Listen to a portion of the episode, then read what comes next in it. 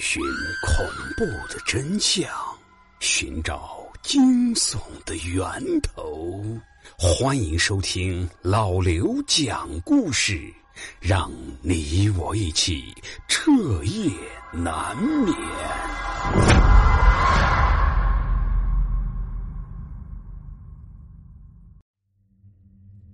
我的身子呢？我的身子呢？还给我！各位听友，在老一辈人的口中，总是有很多稀奇古怪的故事，这些故事都带着强烈的神秘色彩。虽然并不像是恐怖电影一样能给人直观的恐惧感，但正是因为这些故事都相当的贴合现实。甚至有着自己内在的逻辑，经得起推敲，才更加的让人害怕。那种瘆人的感觉油然而生。今天的故事，是我清明假期去到附近县里的一个山村时听来的，是一个流传于当地的怪谈。那年山里面的雨水足，很多地方都出现了滑坡，最严重的地方。半座山都被雨水冲到了山谷里，埋了本来住在山脚的几户人家。出事的那天晚上，村子里面的所有人都在暴雨里面听见了雷鸣一般的巨响，那是山上的泥土裹挟着石块和山上的树木倾泻而下的声音。数十吨的泥土和石头，就像是瀑布一样顺着山体冲下来。泥石流经过的地方，所有的一切都会被打碎，然后再淹没。由于滑坡的规模太大，原本的地貌已经是面目全非，根本就无从判断那几户人家的位置，更别说是救人了。能有一个全尸，就算是万幸了。出了这样的惨剧，附近村子的人也都来帮忙挖掘。其实大家的心里面也都非常清楚。这样的天灾是不可能会有人幸存的，就连找到全尸都是一种奢望。一连挖了好几天，人们才找到了遇难者的一部分身体，他们显然是在泥石流来到的一瞬间就被巨大的冲击力给撕扯成了几块，而且分布在一片非常大的区域内。当时的现场非常的惨烈，现在回忆起来。那些经历的人还是忍不住的叹气和心有余悸，因为现场的尸体都变成了碎片，所以情况往往是在这边找到了一条腿之后，才能在五十米开外的地方找到另一部分躯干，至于脑袋，就更不知道在哪里了。由于当时的天气炎热，加上泥土的湿度很大，尸体很快便腐烂了，挖出来之后也很难辨别出身份。于是就出现了更加恐怖的情况，大家根本分不清楚那些堆在一起的尸块究竟是属于谁的，只能按照性别和大致的年龄去判断，把比例合适的肢体拼接在一起，凑成一个完整的人。由于尸体的碎块并没有被全部找到，等人们把尸体拼完，才发现遇难的五个人竟然没有一个是完整的。更加诡异的是。五个缺少的肢体凑在一起，刚好可以凑成一个完整的身体，只差一个脑袋。不过很快，有人找到了第六具尸体，可是这具尸体竟然是完整的。那似乎是个老人的身体，虽然脸已经烂得不成样子了，甚至已经有蛆虫从伤口里面在爬来爬去。但是，一头灰白色的头发保存的还是相当的完整的。这时候，才有人想起来，村里面有一位年轻时就死了儿子的老人，他独自住在村子的边缘，也就是被滑坡掩埋的山脚下。可是，更加讽刺的是，这位可怜的老人不仅没有得到应有的尊重和同情，反而是招来了遇难者家属的一片谩骂。我儿子的胳膊到现在也没找到，怎么这个老婆子就好好的？老天爷呢？你不长眼了你！于是村里人就只能继续寻找剩下的尸体，但是当时的天气实在是太热了，连日的高温让尸体变得更加的腐烂，稍微一动，大片发臭的皮肉就会像破布一样从骨头上掉下来。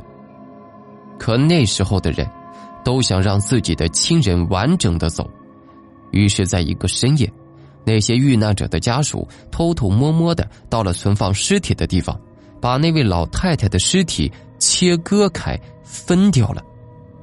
五个人，刚好分掉了两条胳膊、一双腿，还有一副躯干，这样一凑，五个人都有了完整的尸首，而那个老太太。就只剩下了一个脑袋。老太太没有家人，没有人操办丧事，在其他人风光大葬的同时，她仅剩的脑袋被村里面的人随便找了一个地方就给埋掉了。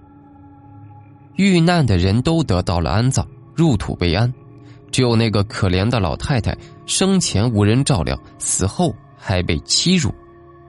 所有人都心照不宣的对这个老太太的事情只字不提，似乎这样就能把他们曾经做过的事情彻底的忘记。可是，在泥石流发生之后的第七天，也就是头七回魂夜的时候，村子里面发生了一件怪事。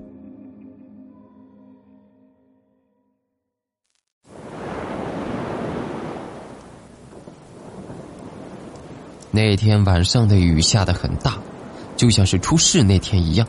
密集的雨帘把本来就浓密黑暗的夜色变得更加的幽深，闪电也在不时划破黑暗，照亮了远处山上就像是狰狞鬼影一般的树木。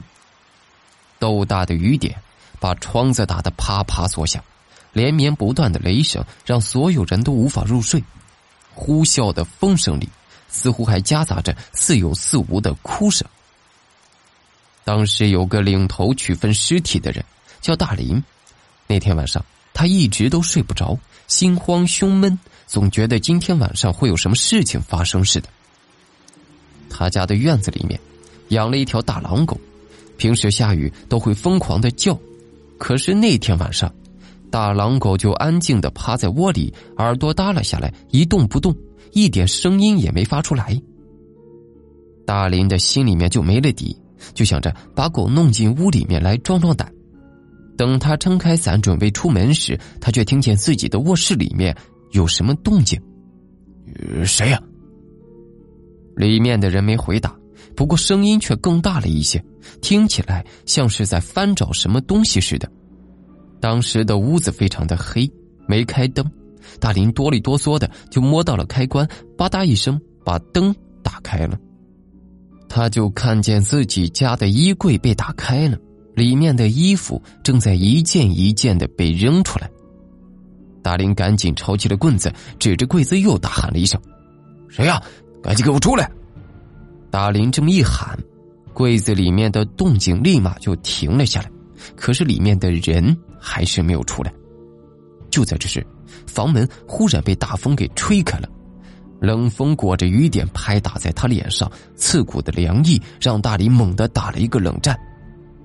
柜子里面的人依旧是没有动静，可是屋子里面的灯却忽闪了几下，灭掉了。夜空中又是一道闪电划过，借着刹那间的亮光，大林看见柜子里面探出了一张人脸，惨白惨白的。闪电过后。震耳欲聋的雷声也响了起来，院子里面的大狼狗忽然就狂叫了起来，把大林又吓了一个机灵。大林这才想起来家里面有狗，他把手里面的棍子和伞一扔，就冲进了大雨里，跑到了狗窝，把拴着的狗的链子给解开了。没等大林开口，大狼狗就低吼着冲进了屋里，一阵踢里哐啷的声音过后，屋里面这才彻底的安静了下来。大狼狗也摇着尾巴，邀功似的从门里面跑了出来，嘴巴里还叼着一个什么东西。漆黑的夜里，大雨还在下着，大林也看不清楚那是个什么东西，只能隐约的看出是个圆乎乎的东西。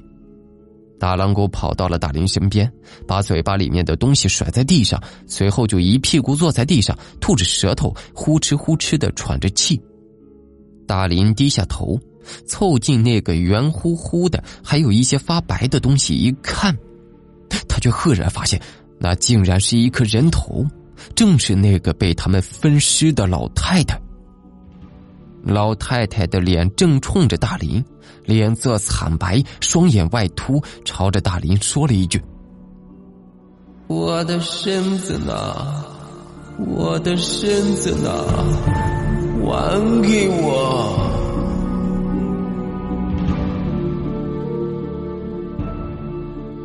第二天，大林就疯了，而那五个遇难者的坟也被大雨重新冲开了。所有的棺材都已经被打开，尸体全部都缺少了一部分，而丢失的那一部分正好可以凑齐一个完整的身体。这就是头婆婆的故事。